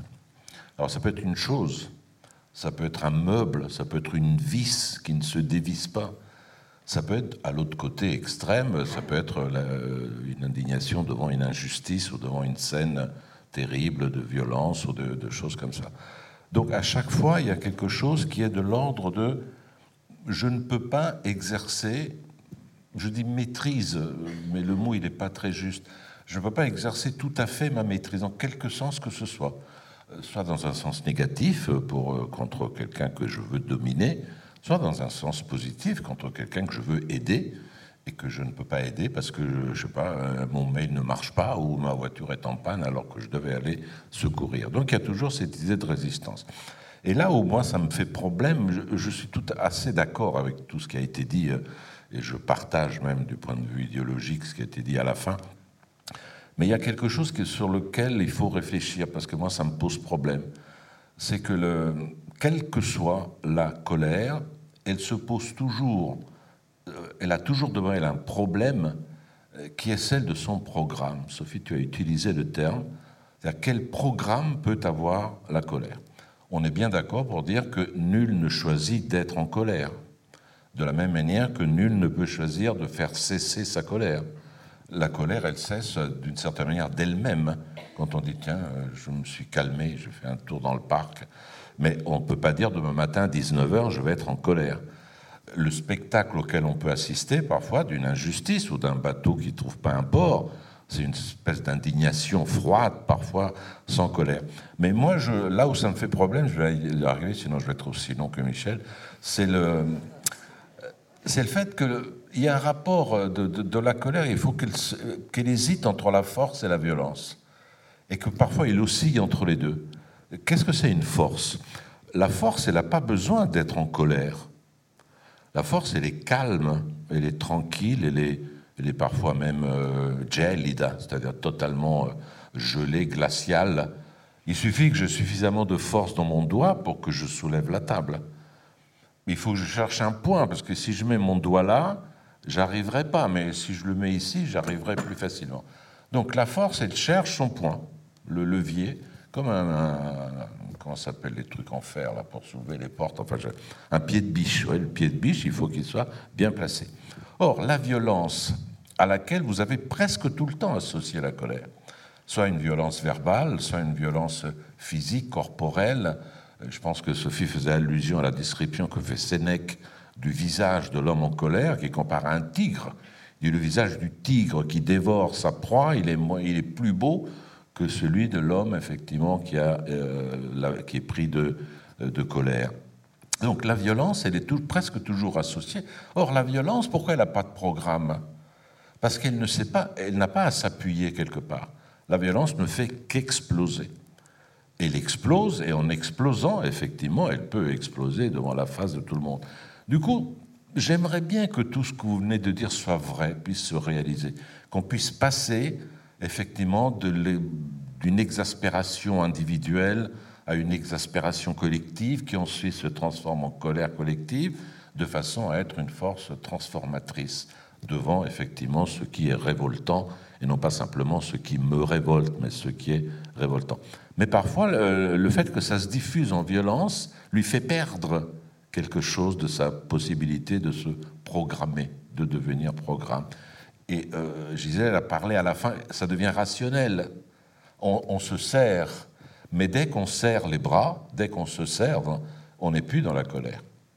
Je me souviens de cet article d'Umberto Eco qui m'avait beaucoup marqué en 74, en, oui, en 74, qu'il avait vu venir les choses qui vont se réaliser en 77, lorsqu'il avait parlé des images commentant le film Novecento, lorsqu'il avait vu tous ces paysans qui étaient là devant, qui se tenaient par les bras avançaient fiers, ils n'étaient pas en colère, ils étaient fiers de leurs conditions et ils avançaient pour, faire, pour aller voir le patron pour exiger que leurs revendications soient effectivement euh, satisfaites.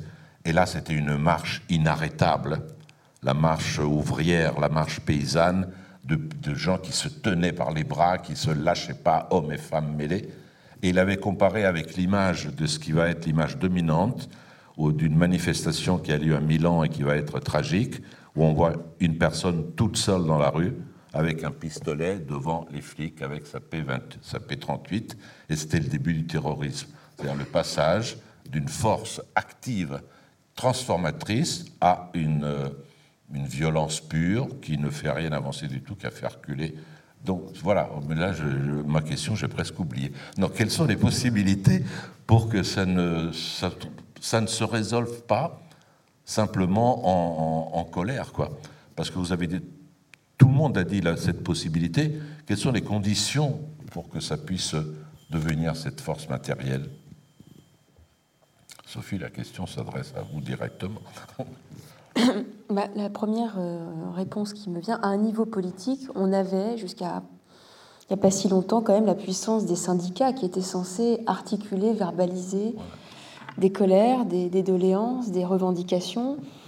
Et d'ailleurs, euh, la, diminution de leur pouvoir et peut-être de leur prise au sérieux a fait, a produit ce qu'on a vu par exemple avec les Gilets jaunes, c'est-à-dire un refus de représentation, peut-être de passer par ces courroies de transmission.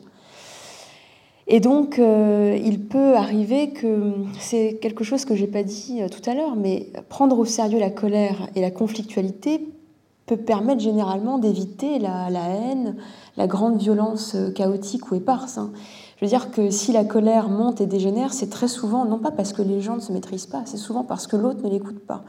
Je veux dire, depuis, depuis tout à l'heure, on part du présupposé qu'il faut euh, se canaliser soi, mais on, on, ne se demande jamais si l'autre n'a pas à entendre ce qui, est, ce qui est dit. Euh, donc ça, c'est euh, l'idée au niveau euh, politique. Euh, et puis, bah, au niveau plus, intime, quand vous parlez en fait des colères de frustration, des irritations parce que quelque chose ne fonctionne pas, je pense que justement les colères dont on parle ont une dimension qui ne sont pas que de l'ordre de la frustration parce que quelque chose ne fonctionne pas ou ne va pas. Quelqu'un qui a une véritable colère et qui se relie aux valeurs de liberté ou de justice généralement subit et accumule un grand nombre euh, d'offenses, d'humiliations, de honte avant de pouvoir même accéder à cette émotion. D'ailleurs, euh, je ne sais plus si c'est Annie Ernaux ou, Édouard Louis qui dit que la colère est, rendue souvent impossible aux gens qui sont très humiliés parce qu'ils ont honte d'abord. Donc c'est pas, je veux dire qu'en fait, on, là, on est en train de véhiculer ou de recycler cette image très fictive de, gens qui tout de suite se mettent en colère parce que ça ne va pas ou parce qu'ils n'ont pas euh, peut-être euh, eu leur augmentation de salaire, mais ça ne se passe pas comme ça en réalité. Il y a souvent euh, une accumulation de, micro-violences, d'offenses, de, un grignotage des droits, et, les gens bien souvent se taisent, tentent de trouver des compensations autre part dans leur vie privée, intime, ne cherchent pas tout de suite à réagir. Donc il faut un temps très long, on a une accumulation forte pour qu'émerge par-delà la peur, la honte, la colère. Donc je crois que... Et il y a alors le temps de trouver, à mon avis, un programme et de comprendre ce qui se passe. Vous voyez, euh, je suis peut-être trop optimiste, mais je veux dire que même dans les plus grands éclats, euh, les gens ont très bien identifié les motifs et les personnes avisées euh, ont des revendications programmatiques avec syndicats ou non. Et ce qui fait basculer dans la violence et la haine, c'est souvent les réactions de mépris ou euh, le fait qu'elle ne soit absolument pas écoutée ou prise au sérieux, je trouve. Et aussi les, les violences. Hein de fait. on voit très bien dans le film le garçon, euh, enfin, quand elle raconte que le garçon qui avait soulevé le. Euh, qui voulait lancer la, la, euh, pierre, il était en colère parce que sa, son, sa, copine avait été défigurée par, par la violence. Et, ça, on peut pas. Alors, par rapport à ce que disait Sophie, moi, je pensais en l'écoutant aux, aux, femmes violées qui souvent ont ce sentiment de culpabilité et de honte qui font qu'elles n'arrivent même pas à être en, colère, elles le subissent comme une sorte de, euh, de destin, de, verdict. Ça aussi, euh, euh, c'est bien décrit, ce, sentiment chez Annie Arnaud, même s'il ne s'agit pas, enfin, elle ne veut pas en parler comme d'un viol, mais, mais par ailleurs, dans l'autre sens, il y a aussi le, sentiment de euh, terrible injustice quand il y a des violences irréversibles, irréparables qui sont, qui sont commises. Alors les violences physiques avant tout, mais aussi les violences, euh, les violences d'offense qui peuvent, euh, voilà, pour, dans certains cas, être demander réparation, enfin, selon certaines valeurs. Michel? Oui, moi je, je, me, me, situe plutôt sur un plan psychopolitique que politique. Et euh, j'entends bien tout ce que vous venez de dire euh, sur les conditions finalement d'existence de la colère. Euh, il est évident que la colère, c'est aussi une affirmation de soi. la colère, ça rappelle que l'homme n'est pas qu'un être de désir, mais c'est aussi un être de fierté. et bien évidemment, arriver à, à faire entendre, même de manière assourdissante, par le grondement, euh, sa fierté, euh, ça ne plaît pas à tout le monde. Et euh, c'est en quelque sorte un combat, c'est parfois même un combat des colères. Alors, oui, moi je, suis assez d'accord avec vous hein, pour dire cela, mais je dois dire que moi, dans la. peut-être trop, trop influencé ou ami de Peter Sloterdijk, mais je suis assez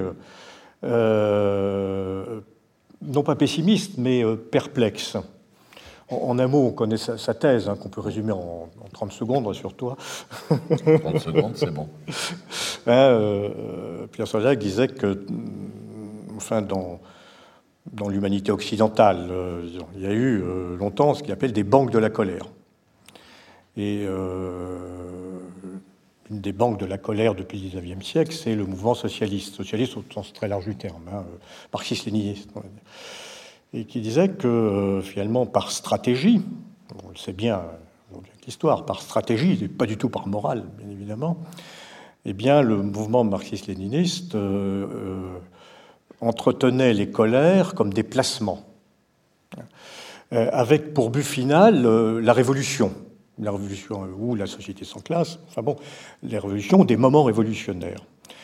Et euh, ces colères, euh, à un moment, s'incarnaient véritablement. Par exemple, quand Lénine décrète la, terreur rouge en 1921, je crois, euh, bon, c'est clair et net, et c'était d'ailleurs appliqué avant qu'il ne le dise lui-même. Bien. Et moi, ce qui m'intéresse là dans, cette représentation psychopolitique finalement des, émotions et des passions, c'est que c'est une gestion du temps. Et ce temps-là était un temps ouvert le temps de la révolution à venir, comme le temps messianique chrétien, c'est un temps ouvert.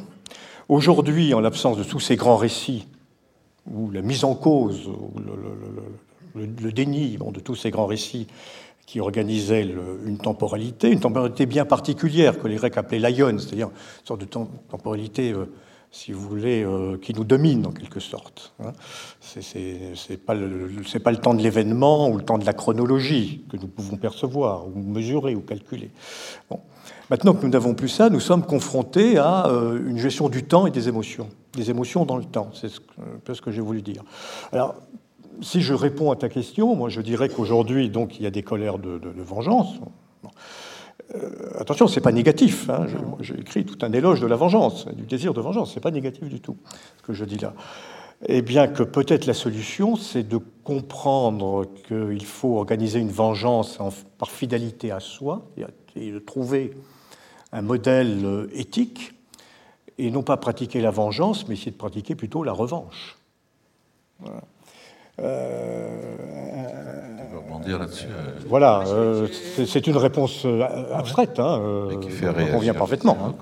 Non, c'est une question que je me suis posée tout à l'heure. J'ai pas bien compris finalement pourquoi les revendications mémorielles ou les, les revendications de reconnaissance des minorités, c'était un une forme de vengeance parce que finalement, le, le, droit et les réparations, c'est, euh, si on revient à Durkheim, c'est justement la manière de dépasser euh, euh, les, vengeances interindividuelles, de dépasser la violence et de reconnaître l'injustice et de reconnaître le tort subi par. et c'est une forme pacifique de, reconnaissance. Donc, je n'ai pas compris très bien pourquoi. parce que vous vous situez au niveau de la loi, mais je, le niveau de la loi, on est dans un niveau antérieure, si vous voulez, les revendications la mémorielles. symbolique par euh, l'État. Euh, les revendications, ah oui, justement, c'est aussi hmm. une, exigence qui est, faite. vous savez, celui qui se venge, il ne cherche pas à entrer en possession de quelque chose, hein, ni non plus à satisfaire a priori des intérêts. Il veut que le reconnaisse l'outrage qu'il dit avoir subi. moi, j'entre pas dans la dans, la question, là, parce qu'il faudrait les prendre une à une, de la justification, de l'indignation possible à partir d'un certain nombre de ces revendications. Je simplement pris comme exemple. J'aurais pu prendre comme exemple aussi le, mouvement à un moment des Gilets jaunes. Euh, et donc la vengeance s'inscrit dans un processus de reconnaissance en faisant fi de tout sentiment soi-même, de mise en cause de soi-même, de culpabilité, et dit aux autres, vous me devez quelque chose, en quelque sorte pour rétablir un équilibre, vous me devez quelque chose. Voilà. Ça, c'est la réparation, c'est pas la vengeance. Oui, c'est la réparation. Oui, c'est la réparation. C'est pas la vengeance. si, ça vient de la vengeance. Ça vient du désir de ah, vengeance. on distingue ça en droit. Vous, voudriez, par exemple, prenons un exemple. Il y a des revendications mémoriales qui veulent. Un exemple qui permet de. Tu sais, on a reçu ici plusieurs fois Barbara Cassin qui, qui parle très souvent de, ce qui s'est passé en Afrique du Sud au moment de la réconciliation, justement pour éviter qu'il n'y ait qu'affrontement de désir de vengeance, de colère, etc. Il y a eu effectivement cette réconciliation qui était faite par le langage où chacun exprimait sa situation. Le rapport au langage, si on avait le temps, là aussi j'aurais plein de questions à te poser et plein de choses à dire sur ce rapport entre le cri effectivement et la colère, mais qui est le même, avec l'amour aussi, c'est le langage, c'est le cri. Mais tu vois, en rester comme ça à l'esprit de vengeance, on n'aboutit pas à la reconstruction. Non, mais il faut un moment, au fond, qu'il y ait des. Et là, c'est Desmond Tutu qui est à l'origine de tout. Hein, je pense que Barbara Cassin l'a bien expliqué. Euh, et ça consistait à mettre face à face des bourreaux et des victimes, aussi bien dans un camp que dans l'autre, et à faire en sorte que euh, les bourreaux reconnaissent devant les victimes les actes inqualifiables, cruels qu'ils avaient, qu'ils avaient commis pour en arriver au pardon. Et ça, c'est le désir. Mais, mais pour, pour euh, en arriver à cette situation, euh, à un moment, ça ne s'est pas passé tout de suite. Il a fallu que le désir de vengeance fonctionne. Et que ce désir de vengeance se métabolise en quelque sorte dans cette justice qu'on appelle la justice euh, transitionnelle. Et qui, qui, existe d'ailleurs. Hein. il, il, y a quelques règles de ce type de justice en France, c'est très peu utilisé. Euh, c'est beaucoup plus utilisé au, Canada, par exemple, entre des criminels, des meurtriers même, et, euh, sinon leurs victimes, du moins les familles de leurs victimes. Ça a été également utilisé, je crois, euh, dans certains pays d'Amérique du Sud, après les dictatures des années 70 et 80. Oui, je pense qu'il y a le désir de vengeance, et que ce que j'appelle moi la revanche, c'est justement ne pas se venger, et arriver, en quelque sorte, à trouver une solution éthique qui respecte au fond la fierté. Il faut que les fiertés ne soient pas, euh, ne soient pas abîmées. Il y, a, un mot de Paul Ricoeur que j'aime beaucoup qui dit qu'il y a aussi une, fierté de l'assassin, a aussi une fierté du meurtrier, et qu'il n'est pas hors de l'humanité en quelque sorte. D'accord, j'ai bien compris. Mais c'est vrai que le rapport, les, les, distinctions que tu as faites entre les colères d'irritation, les colères d'indignation, les colères de fureur, on voit bien que ce qui fait problème, c'est celle d'indignation comment passer euh, d'une indignation à quelque chose de plus. On a beaucoup critiqué quand on a lancé CSL et Garmorin, je crois, qui avait lancé ce mot d'indignez-vous. Mais l'indignation en elle-même ne suffit pas si elle n'est pas suivie évidemment par un acte. Mais elle aide, et là ça va dans le sens de ce que disait Sophie tout à l'heure, c'est ce que disait Jean Kelevitch, je veux dire, l'indignation en elle-même, elle est trop pauvre, mais sans indignation, c'est nous qui sommes trop pauvres. C'est-à-dire qu'on n'a pas la possibilité, à partir d'une situation qui nous indigne, de passer au constat notionnel ensuite, pour euh, ancrer dessus une action qui, va être une action transformatrice. Donc, est-ce que toutes les colères peuvent aussi avoir une, une finalité euh, Parce qu'on a aussi parlé, là aussi, si on avait le temps, mais je voudrais qu'on parle un peu avec la salle, parler de la violence de l'enfant, mmh. on peut entendre parfaitement ce qu'a dit Sophie tout à l'heure sur la manière dont on a toujours effectivement rabaissé ceux qui aussi bien les femmes que les, que les subordonnés, que les enfants. Mais qu'est-ce qu'on fait, par exemple, devant une, colère d'enfant euh, quel de À quelle typologie ça appartient une colère d'enfant Lorsqu'il n'est pas pur caprice calculé, parce que ces monstres que sont les enfants, ils sont capables évidemment d'inventer n'importe quoi et de se mettre en colère, de faire semblant de se mettre en colère en tapant des pieds, en sachant que c'est ça qui va faire que papa ou maman va s'arrêter devant le magasin de jouets. Admettons que ce soit une vraie colère, une vraie colère. Quel sens on peut lui donner à la colère de l'enfant pour dépolitiser un peu la question, quoi qu'elle soit aussi très politique, je pense? Sophie? Non, non, Sophie. Je, pense qu'elle est très très politique cette ah question parce qu'ils sont soumis à l'autorité parentale qui jusqu'en dans les années 70 était celle du père exclusif et que ce sont les premiers subordonnés, ce sont les premiers euh, individus minorés, les enfants. Et ils restent sous, une, sous tutelle très longtemps et vraiment l'accès à leur, euh, à leur colère, à leur défense est très problématique. C'est vraiment une catégorie d'individus pour laquelle la défense euh, des droits est la plus difficile, je pense.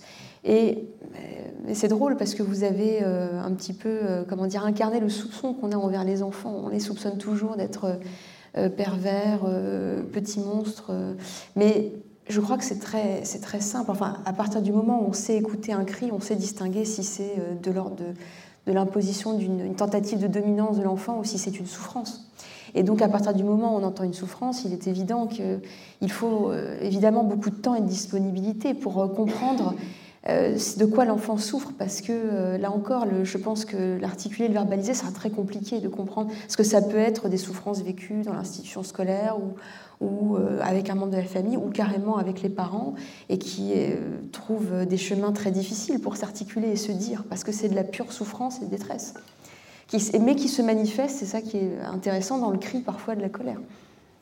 Et je voudrais ajouter à ça qu'il y a aussi, euh, et c'est pas seulement chez les enfants, la question du déplacement de la colère. C'est-à-dire que euh, la colère, elle peut euh, surgir pour une raison, mais elle ne peut pas s'exprimer parce qu'il y a une situation d'autorité ou une situation, et elle se déplace et elle va s'exprimer dans une autre situation, ce qui rend très difficile la, localisation et l'explicitation de la chose, comme l'histoire de des colères en chaîne. Puis il y a la répétition de la colère, ça c'est les dimensions plus psychologiques, la répétition de ce qu'on a pu vivre vivre euh, enfant euh, de, dans, les relations euh, parfois qu'on réitère dans, de manière...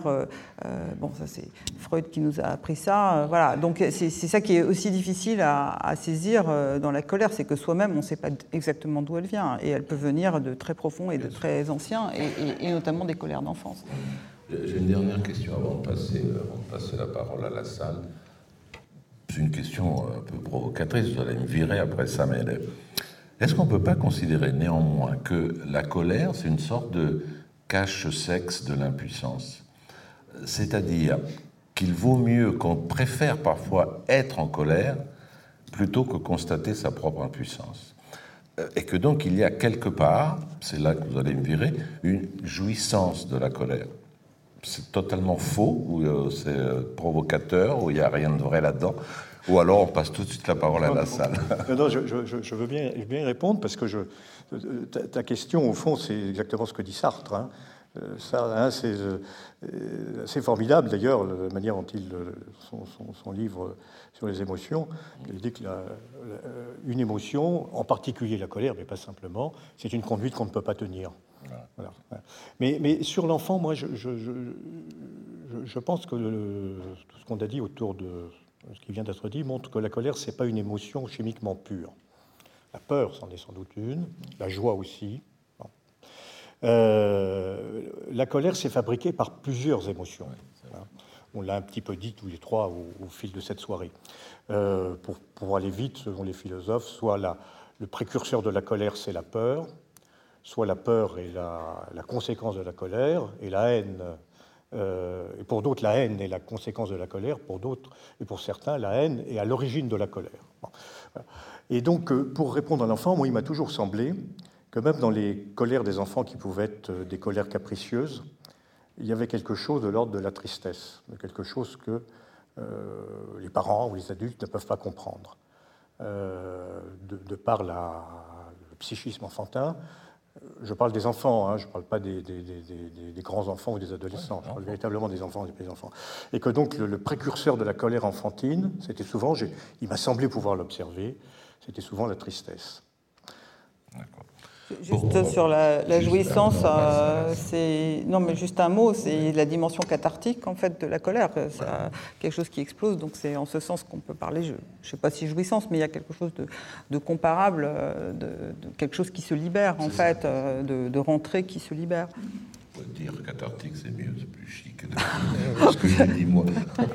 Moi, je dirais que ça succède à une impuissance qui a eu lieu, euh, l'impuissance de l'abus. Je ne sais pas pourquoi je pensais à Niki de Saint-Phal, qui, quand même, euh, vers l'âge de 20 ans, est internée en hôpital psychiatrique parce qu'elle se, elle se munit de, couteaux, d'armes blanches, hein, pour peut-être agresser quelqu'un ou elle-même. Et en fait, parce qu'elle n'a pas conscience encore euh, qu'elle ne supporte pas l'impuissance qu'elle a vécue à 8 ans quand elle est violée par son père. Et en fait, elle a une sorte d'agressivité, de rage dont elle ne comprend pas encore l'origine. Et puis, mm. Euh, tout à coup, elle va comprendre qu'en fait, elle enrage de ne pas avoir pu se défendre, mm. et elle va devenir enragée, et ça va être un moteur de création euh, incroyable. Et donc de, de, reprise de puissance, mais c'est vrai que ça succède, à mon avis, à une impuissance fondamentale dont on ne se remet peut-être pas, euh, la colère. C'est peut-être ça. Bravo. Bon, Gisèle.